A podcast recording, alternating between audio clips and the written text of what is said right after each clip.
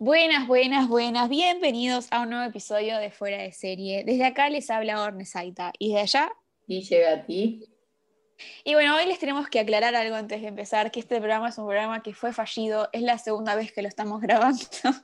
eh, tenía que haber salido la semana pasada para nuestros seguidores eh, que nos escuchan todas las semanas, se han dado cuenta que la semana pasada no hubo episodio y es que tenía que salir este episodio que salió muy mal se grabó todo mal, el audio, acá nuestra editora Guille tuvo muchos problemas y no, se pudo subir, así que vamos a hacerlo de vuelta con las mismas ganas y el mismo amor por esta serie que salió hace casi un mes ya, disculpen, pero a las dos la amamos y, por eso no queríamos dejar pasar la oportunidad de poder hablar de The Queen's Gambit.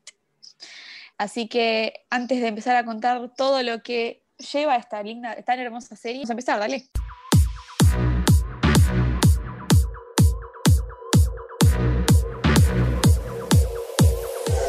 Si estás fuera de serie como nosotras, sumate y escuchanos hablar de todo.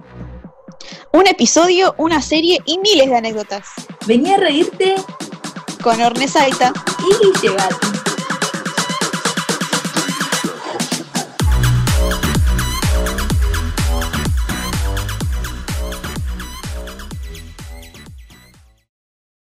Volvimos con más fuera de serie y como les contaba, hoy vamos a hablar de, The Queen's Gambit, esta serie que está basada en la novela de Walter Tevis, un escritor que escribió, bueno, es un escritor que escribió eh, esta novela hace como 30, 40 años y el, uno de los co-creadores de la serie compró los derechos hace mismos 30 años. Y es más, escuchen, tenía pensado que iba a ser una película que iba a dirigir Heath Ledger, el Heath Ledger acá, que en paz descanse nuestro amor de mi vida, eh, iba a ser una película, pero una cosa lleva a la otra y no se terminó haciendo esta película. Y 30 años después, 2019, aparece eh, un señor llamado Frank, no, perdón, llamado Scott Frank, que se encuentra con Ala Scott se me mezclan porque uno tiene el nombre y el apellido del otro. Y le dice, che, hagamos una serie, porque esta novela es muy linda, muy larga, para contar solamente en una película. Y entonces hacen una serie. Y así es como la llegamos a conocer a nuestra querida Beth Harmon, una historia que está en el medio de la Guerra Fría entre Estados Unidos y Rusia, entre los años 60 y los años 80, que el tema principal es el ajedrez y cómo revuelve a, una mujer en esa época, encima un lugar que estaba solamente para los hombres. Parece esta nena que en los primeros episodios tenía 8 o 9 años. Y Muy buena actriz la, niña. Bueno, sí, quería hablar de todo eso. Primero, esa nena, vamos a hablar del primer episodio, que el primer episodio es la infancia de cuando Beth recién queda huérfana. Qué, qué, qué actoraza, por favor. Yo me quedé como hipnotizada por las caras que hacía, porque encima viste que ni hablaba la nena. Era todo con gestos, era tremendo. Yo y, mm. le creías todo. me fascinó. Sí, me parece que eh, la nena es una gran actriz y encima eh, es igual después a la otra, o sea, son iguales, tranquilamente podía ser la misma chica crecida. Me dio mucha risa eso. Eh, y como decías vos, es genial porque mm, es al estilo The of the Fucking War que actúan con la jeta, con la cara, con los gestos, eh, la parte de la nena, ¿no? Claro, y encima es una nena, o sea, tremendo, me, encantó. Bueno, el primer episodio, justo vamos a contar un poquito la historia, eh, trata de esta nena, Beth, que queda huérfana porque la mamá se suicida, pero en verdad se quiso llevar a ella con, con ella misma al suicidio pedazo de forra. Te puedo hacer un parate, que necesito como una segunda temporada para que me expliquen un poco más de la madre, porque yo no la logré entender al... Bueno, ya está igual, es una miniserie, no, no va a haber segunda temporada. Bueno, que me hagan un, algo, que me expliquen porque Pero no, o la historia de la mamá. Yo entendí que tenía tipo problemas por ahí mentales. Eh, el, el, papá nunca había estado en el, o sea, nunca, nunca conoció al padre, me parece, ¿no? No, nunca conoció. Y, pero quién es ese hombre? Era que ella va a hablar. Ah, no, ese era el padre, ese era el padre, creo. O, no, o era un novio de la madre. Raro la historia, pues nadie te la No sé, igual, no, no, es que tampoco es muy importante, pero es como solamente para contarte los traumas que te venían teniendo desde chiquita para lo que fue después la vida tan eh, caótica que pasó a tener.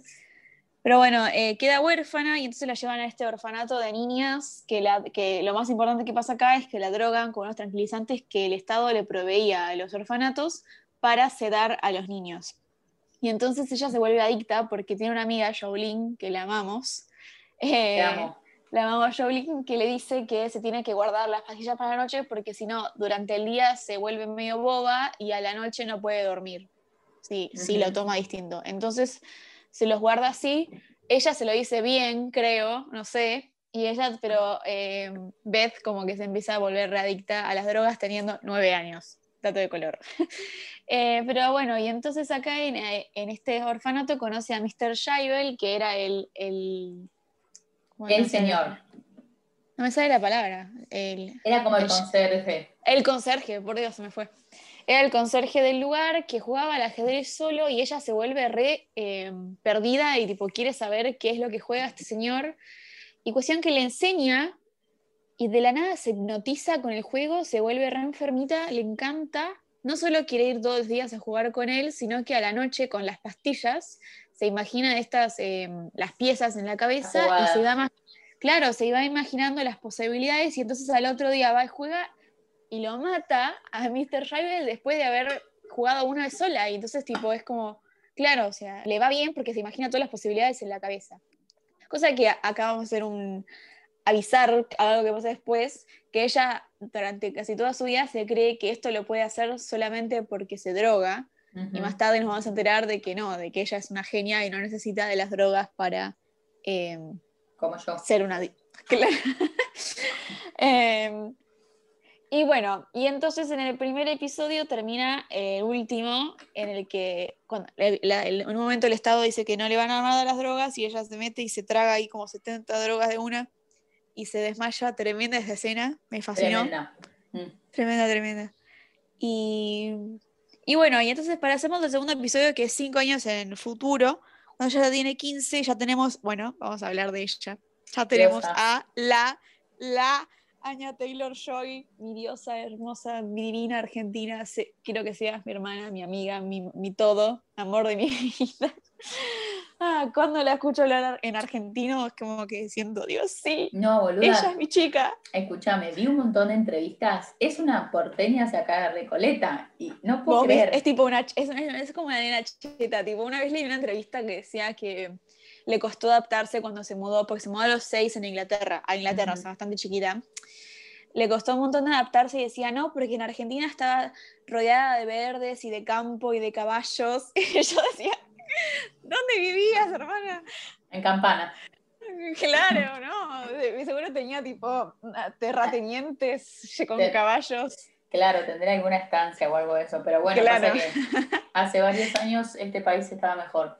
Em, sí, además me dio, mucha, me dio mucha risa porque en una entrevista le preguntan, ella dice que mucho de, su personalidad cree que, si bien nació en Miami, después estuvo en Londres y vivió también acá en Argentina, dice que ella es muy argentina, o sea, se cree que su Es que el papá es argentino además, o sea, claro, sí, tiene influencia permanente de Argentina en tu casa. Claro, y bueno, y le preguntan cuál es tu comida preferida y dice los churros con dulce de leche de Argentina. Me dio mucha risa, me da mucha risa.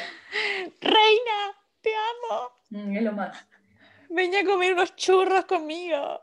No, y además otra cosa, perdón, hago un paréntesis. Cuando ella estrenó La Bruja, creo que es en 2016 o 2017, estuvo en un montón de noticieros y programas acá y nada, hablando como mejor que yo. Claro, porque pasa que ahí no era tan conocida. Después cuando estuvo en Peaky Blinders la pegó y ya no volvió ya más. No viene, ya no viene más, claro. Entre Peaky Blinders y Split ya está listo, nos vimos nos vimos, pero bueno, ella sigue nombrando a la Argentina, la queremos. Sí, la amo. Bueno, entonces ahora llega ella, ya tiene 15, diosa hermosa, em, y un pedazo de forro, que no vamos a recordar ni el nombre porque no solo no me acuerdo, sino que no hace falta porque era un forro.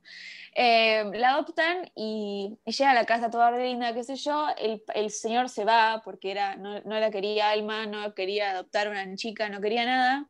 Un idiota. Eh, y ni bien llega, a, para esto ya había estado cinco años sin drogarse ella, pero ni cuando ni bien llega se, eh, se entera que hay una competencia de ajedrez en la zona y le pide a la, a la nueva madre que, le, que la lleve, le pide esos cinco dólares a, Mr. Shiver que dice que después le va a devolver el doble. La amo. Y Sí, y se inscribe. Eh, y le la rompe, la rompe, la rompe, la rompe, tipo, le gana a todos, eh, cosa que el primer partido que gana es, que juega, es contra una chica. Y eso me, me lo re recuerdo porque, o sea, todos los partidos que va a jugar el resto de su vida y que conocemos, eh, por lo menos de esa época, eran hombres. Y que su primer partido haya sido una mujer, para mí es como re, sí, como que se, se, se, explica un poco lo que ella va a atravesar eh, y después conoce a esos dos gemelos que la van a acompañar también el resto de, de los episodios, que son re buena onda. Y su último partido es contra eh, Harry. ¿Harry era o Henry? Ay, se me fue, por favor. Harry, Harry. Harry. Contra Harry, claro, si el actor se llama Harry Melling, también lo amamos acá yo, amo a todos. Eh, el actor era Harry Melling y el, el personaje al principio no lo querés, te lo presentan como, ah, se cree mil, es un tarado, pero después también lo terminas queriendo porque te das cuenta que eh, se preocupa por ella y le importa que esté bien, sobre todo cuando, bueno, en esta época es cuando empieza a volver a tomar drogas porque, la, ah, porque Alma está enferma y entonces le, le prescriben las mismas drogas que ella tomaba cuando era chiquita. Y entonces ella le empieza a robar, a robar las drogas y se droga. Bueno, de sí droga. Una vez. Em, y bueno, y Harry, claro, y Harry se re preocupa eh, y dice que si no, no se cuida va a terminar mal, como eh, unos ejemplos que le nombran, que uno, uno, que se murió a los 22, una ajedrecista muy conocido que se murió a los 22, le da ese ejemplo. Eh, y eso, eso me, me dio ternura yo, me daba ternura. Y aparte lo, lo muestran en la vida de ella, tiene dos mujeres muy importantes que son Alma y, y Jolene y tres hombres muy importantes. Mientras que hasta, eh, aunque está rodeado de hombres, tiene esos tres que están, son digo, parte de su vida, que son eh, Harry y dos que vamos a nombrar después. eh, Para que me acuerdo. dos que vamos a nombrar después porque no llegamos todavía y yo ya me emociono. Bueno. Eh, Igual, antes de seguir contando la historia, yo quería contar antes que yo no conozco una mierda de ajedrez. No, no entiendo nada de las movimientos. Así, apenas sé como para dónde va cada pieza y los movimientos, pero no, no entiendo nada. Lo que sí es que mi papá es campeón. Eh, argentino de ajedrez. Juega profesionalmente y entonces yo conocí el ajedrez gracias a él y me llevaba a los torneos a Mar del Plata y a todas partes del país a verlo jugar al ajedrez y era igual a esto y es tipo, ¡Ah, papá, vos jugabas a esto, vos jugás así. Y bueno, ya ha ganado libros y, trofeos y cosas. ¿No llegó a Rusia, ¿no llegó a Rusia Don Saita? No, no, no, no, tanto no. Eh, pero sí, eso, y me dijo que en el último episodio lloró. O sea, para que se entienda, para, para vos, eh, oyente que no entendiste nada de cuando jugaban, bueno, a alguien que sabe jugar le pega así. Sí, porque yo creo que los que no tenemos un acercamiento al ajedrez, o sea, entendés, está buenísimo y me pareció muy copado que se utilice el juego para contar la historia, pero no sé si te emocionás, ¿viste? Porque no casas una. Claro, ella tampoco, Anya tampoco sabía jugar cuando empezó. Pero yo, yo creo que lo que más. Eh, o sea, vos mirás el partido de ajedrez ese como tipo. No podías sacar los ojos de encima porque. No sé. Y eso que no entendía nada, pero estaba mirándolo como. ¡Ah!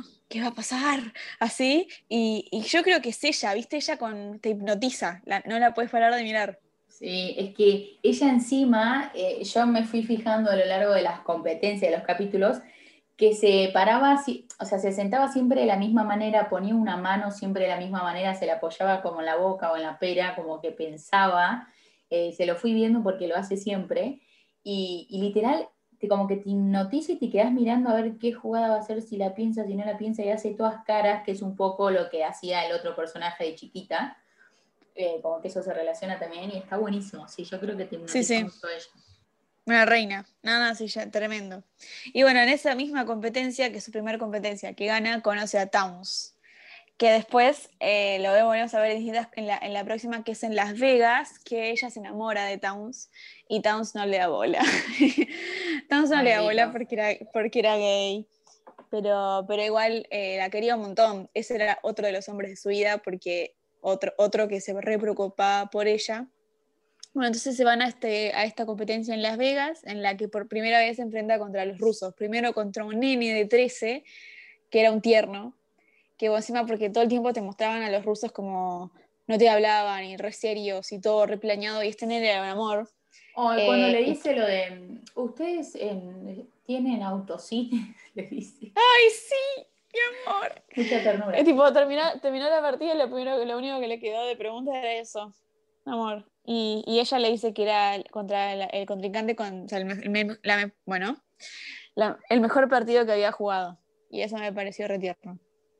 Eh, y bueno, en ese mismo coso se enfrenta contra, eh, ¿cómo se llamaba? Borgov, que era el mejor del mundo, el ruso mejor del mundo, y pierde.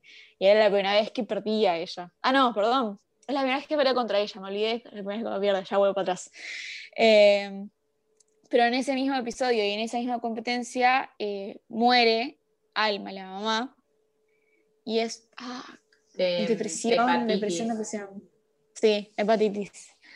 Depresión terrible le agarra encima de ella que venía con las drogas, con el alcohol, o sea, ahora ya empezó el alcohol, y encima que acaba de perder, eh, como que le agarra toda la depre. Pero bueno, me olvidé ya dicho de mencionar el mejor personaje de la historia del amor de mi vida, por favor, señor que conmigo, que estamos hablando de Benny, eh, que es eh, Thomas Brody Sangster, que por favor, no, hablo de él y me voy a poner a llorar, lo amo. Eh, porque yo lo conocí en, en Love Actually y en Maze Runner y Nut todavía sigo esperando que vuelvas a la vida y no me arruines el corazón así. No queremos otro podcast con llanto, así que te calmas y no, y no llorás. Eh, Benny también me gustó mucho, fue como un amor no correspondido porque estaban pero no estaban, uno se tenía ganas y el otro no, y ella pensando en el otro pelotudo. No, pero escúchame, la, yo me guardé, tipo, estaba mirando la, serie y, me, me abrió una, nota, tipo una nota en el celular y escribí esta frase porque tenía que mencionarla hoy. Cuando le hice, cuando le hice, Do you still like my hair? Me caí de la cama, me desmayé. Eh, sí. Me desmayé, ahí la quedé, tuve que pausar y recalcular un poco lo que me está hiperventilando. No, no, no, no, no, no, no, no. Yo, yo, yo, yo, si era ella me desmayaba ahí también. Em, pero bueno, él, él, le pasa un poco em, algo parecido con Harry, pero medio distinto, porque él se hacía el frío y. Parecido, pero distinto. Bueno. Eh, siempre peleando. Perdón. Em, ay, ahora me hice perder. Que él se hacía el frío, de que no la quería y ella tampoco la quería. En un momento le dicen que Benny solamente se quería él mismo y ella no quería a nadie más que a Towns eh, románticamente, ¿no? Pero después él, la, termina queriendo, se termina enamorando y le dice que, que vaya con él a Nueva York y que vaya con, con él a practicar y ella le dice que no y después él ella la vuelve a buscar y él le dice, bueno, ahora no, hay comunidad y vuelta. Yo al principio quería que termine con él, pero después me, me di cuenta que como que ella no, no, tenía que terminar con nadie, eh, tenía que estar sola porque no necesita ningún hombre que le decida, que decida por su vida. Ella con el ajedrez eh, podía vivir y Por Dios, y encima esos outfits y ese make-up y ese pelo, diosa, comete el mundo. ¿Sabes que me pongo un poco nerviosa porque no sé qué color tiene el pelo ella? Porque cada vez que la busco en internet, una película, un color, otra serie, un color, otra, la bruja. no, me parece que ella es, es morocha. No, en Split, como estaba en Split. Ok, ese es el color de ella, mira. Ay, ¿sabes que el otro día vi una foto de ella cuando era chiquita? Eh, acá en Argentina, disfrazada de, de, de dama antigua. Ah, en el colegio seguro la mandaron. Sí, me digo, es como que no lo voy a creer. Re tierna, tipo vestidito um, eh, rosa con encaje negro y tipo la peineta. Ay, me muero. Eh, muy tierna. Eh, bueno, entonces volvemos para, para, la escena en que, um, bueno, cuando se muere la madre, a ella le agarra toda esta depresión, porque encima perdió. Eh, y entonces se, vuelve tipo re obsesiva y autodestructiva, con todas las drogas y el alcohol, se había peleado con los tres pibes, con la madre, con la, perdón, la madre estaba muerta, todo mal le había pasado. Y, y, entonces como que no, no hay vuelta atrás, ya es como, Yo en ese momento, no, decime si no pensaste que se iba a morir de sobredosis. ¿Ella? Sí. Sí, re. Yo pensé que moría. Yo también, yo pensé eso. Podría haber sido final, o sea, hacerla ganar y de repente fallecimiento Ah, sí, sí, por re. sobredosis. Sí. Sí.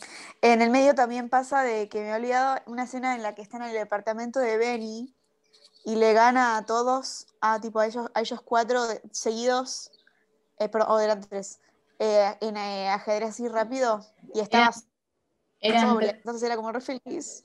sí, eran tres, la cuarta persona que te estás acordando es la mina. Sí, porque quería venir a ella. Por- bueno, esa escena retierna en la que él se da cuenta que, la, que le gusta y ella se da cuenta que no necesita eh, drogarse para ganar. Es como tremenda esa, esa escena, pero me la tiene que presentar a ella, a Cleo, pedazo de forra, que cuando ella se va en un torneo en, en- Francia, era, ¿no? Claro, claro, boludo. En Francia va a un torneo y el día anterior a la final con, Go- con Borgov, la segunda vez que juega contra Borgov, aparece esta mina y le dice, ah, a tomar alcohol, ni, ni, ni, ni", sabiendo que ella era alcohólica y que tenía una final el otro día, y va eh, y se, se queda dormida y aparece toda eh, con resaca al partido y obviamente pierde y encima le dio mal- re mala como reputación y pi- pierde por segunda vez contra Borgov, eso ayuda a toda la depre que le agarra. O sea, acá como que ya está. No, no había, no había vuelta. Esa justamente fue Eh, la gota que rebalsa el vaso y ella se queda encerrada en la casa. Ahí es donde parece que va a morir y después aparece. eh, Bueno, no, y encima me olvidé que cuando, cuando se muere la mamá, ella llama al papá, el papá, supone el esposo, para preguntarle qué hacer y le dice que le iba a sacar la casa. Y ella se la compra sin pensar, porque la única plata que tenía era esa, o sea, tenía plata, pero para comprar la casa y listo, y después se quedó sin nada y le quedaba un torneo y no se quedó sin plata para comprar, entonces ya no, ya estaba. Y encima venían estas eh, católicas o evangélica- evangélicas que le dicen que ellas, ellas les pagaban el viaje si, si decía que el comunismo estaba mal, una cosa así en Rusia, y ella le dice que no, y entonces se queda sin la plata de vuelta, y entonces como, y no tenía nada, literal, se había quedado sin nada, nada, nada, nada, nada, nadie, y solo tenía el alcohol y las drogas, porque ya ni el ajedrez podía, porque no podía ir. y se ahogó eh, en un vaso de vodka. Claro, hasta que aparece. aparece Jolene en la puerta de la casa. Como No, 15 años no. Fue la mejor, la mejor escena de toda la serie es cuando aparece ella. Diosa. Nada. Por Dios, sí, reina. Y encima, tipo, ella que no la, no la adoptaron a ella porque era más grande y encima que era afroamericana. O sea, ¿quién iba a adoptar en esa época a una, una chica grande? Eh, y afroamericana. Y entonces pase- parecía que tipo, su vida no iba para ningún lado y terminó estudiando medicina, ¿no? Sí, Estudiando medicina eh, y, y trabajaba y, y un tipo se quería casar con ella, o sea, tipo, todo, todo re resuelto, alta reina, eh, y aparece a, como a salvarla, medio de ángel guardián, la saca de la droga la, y la saca de la oreja, y la lleva, la lleva a recapacitar y, y a, a hacer deporte y no drogarse y no emborracharse, y le dice que le va a pagar el viaje de ella a, a Rusia para hacer la competencia mundial. Ah, pará, ¿sabes qué me olvidé en ese momento? sí. Eh, le porque aparece para contar que murió Mr. Shaibel. Las- esa es la escena más triste de toda la serie en la que ella vuelve al orfanato para el funeral de Mr. Shaibel y ve en el sótano que guardaba todas fotos de, de- de cuando las, de todas las competencias que había ganado y, cómo, y las entrevistas que le habían hecho. Y no, y no se había podido llegar a despedir y no le había devuelto dólares. Pobre Shit, sí, me acuerdo.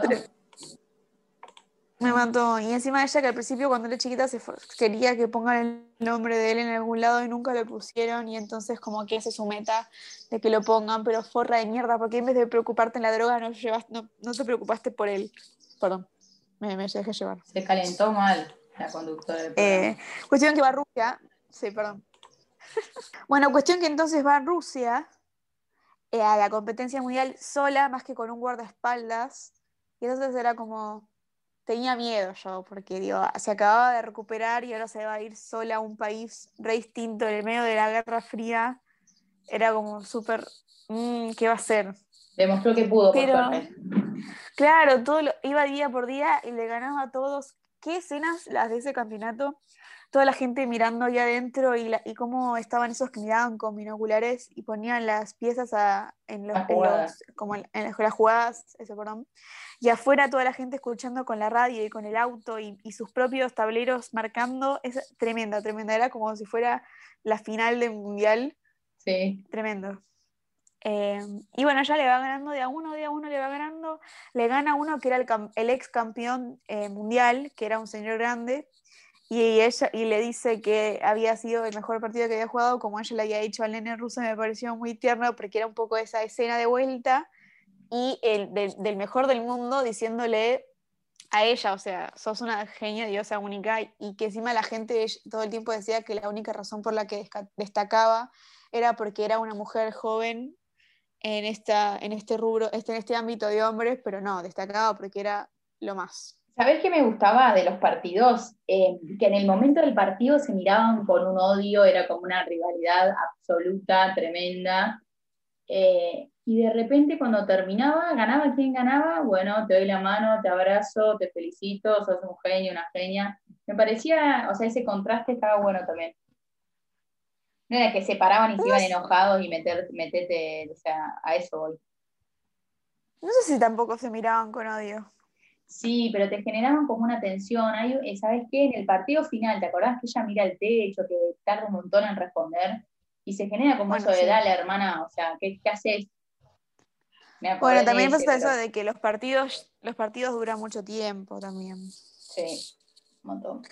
Em, bueno, entonces después de eso, que, para- eh, bueno, era mi- la mejor escena para mí era el de Do You Still Like My Hair, y la segunda escena es esta, en la que ella se va a la casa o al hotel y le llama por teléfono Primero se lo encuentra él. a Towns. Sí. Ah, bueno, a vos te gusta que se encuentre a Towns, pero no sé por qué, es que eres esa pareja que no sirve para nada, porque... Ay, a mí me gustaba. O sea, es peor, era un amor platónico de parte de él, que no iba, o sea, lo único que iba a hacer era lastimarla a ella. Bueno, saber pero- qué te gu- pero ella, bueno, déjame ser, basta. Bueno, cuestión que entonces le llaman por teléfono y eran Benny, Harry y los dos gemelos juntos. Ah, no, y los dos amigos de, amigos. de Benny. Todos, estaban todos ahí por teléfono con, con las partidas de, de, de, Borgo y de ella y todo planeado, todas las jugadas y todas las posibilidades que podía hacer y ella va anotando todo por teléfono y encima la llamada de- desde Estados Unidos a Rusia. Y encima recordemos que ella se acababa de pelear con todos, con Harry porque Harry la había dejado después de que habían estado juntos, eh, porque le había dicho que, que tipo, no, se- no, no podía estar con ella si no se cuidaba ella misma, con Benny porque Benny le había dicho que esté con ella y ella no quiso ir, eh, o sea, que había peleado con todos, y, pero en ese momento que era el más decisivo, después de que ella vuelve de la droga y vuelve de todo, eh, ¿Sabes qué? la llaman y la ayudan. ¿Qué?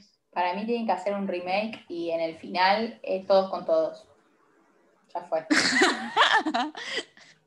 Con, con todo, con Benny, con Harry, con los gemelos, Sí, con va. Borgo. Sí, sí, todos con todo, el ajedrez, todo, todo. Sí, sí. Em, y entonces, después de eso, al otro día va y dura dos días la final contra Borgo. Y, y la escena es como la más esperada, en la que le aparecen las piezas en el techo, como le pasaba cuando era chiquita, para imaginarse el próximo, los próximos movimientos sin tener que haberse drogado. Y es como, sí, por fin te diste cuenta. Y le aparecen esas piezas en las que vos decías recién que ella mira para arriba y Borgo se queda tipo, ¿qué hace esta mina? ¿Qué mira? Hay algo que no me están, no me están diciendo. Y le termina ganando después de dos días. eh, y es, ah, y, y ahí, ahí te, te enfocan a, a los chicos ahí en Estados Unidos todos festejando. ¡Oh! ¡Qué emoción! Eh, y bueno, y la escena final en la, en la que ella se va y tiene que volver así a Estados Unidos porque todo muy estricto, cómo la ma- manejaban que la lleven. Pero le dice al chofer que frene y se baja en una plaza en el medio de Rusia, en el medio de andar a saber dónde, a jugar con unos viejitos que tenían mesas de ajedrez ahí en la plaza y la invitan a jugar porque se dan cuenta quién era.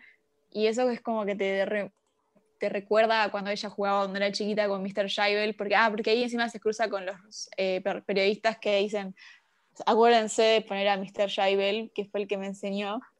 Eh, y entonces es un poco eso, es como poder despedir, o sea, es, es, es, la razón por la que empezó, o sea, no, no, ella no pensaba en plata y eh, competencias y trofeos y esto, ella jugaba contra un señor viejito porque que le enseñaba y le gustaba, y entonces es, volver a eso, a las raíces y a no competir por nada, solamente divertirse y, y jugar. Amé esa escena final, la verdad, que me encantó cómo terminó. A mí también, muy tierna, todo.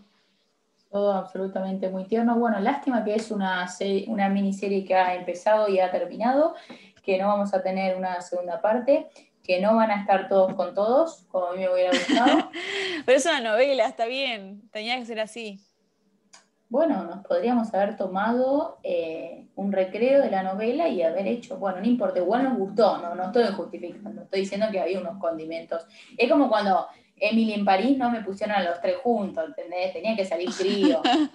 Espero que la segunda no, temporada. Sí, eso sí. eso sí, sí, sí, re. Bueno, yo a esta en, ahí en, mi app le di cinco estrellas, me fascinó, me fascinó. Sí, a mí me costó entrarle, pero, pero sí, es una gran serie, muy linda, muy buena, la verdad.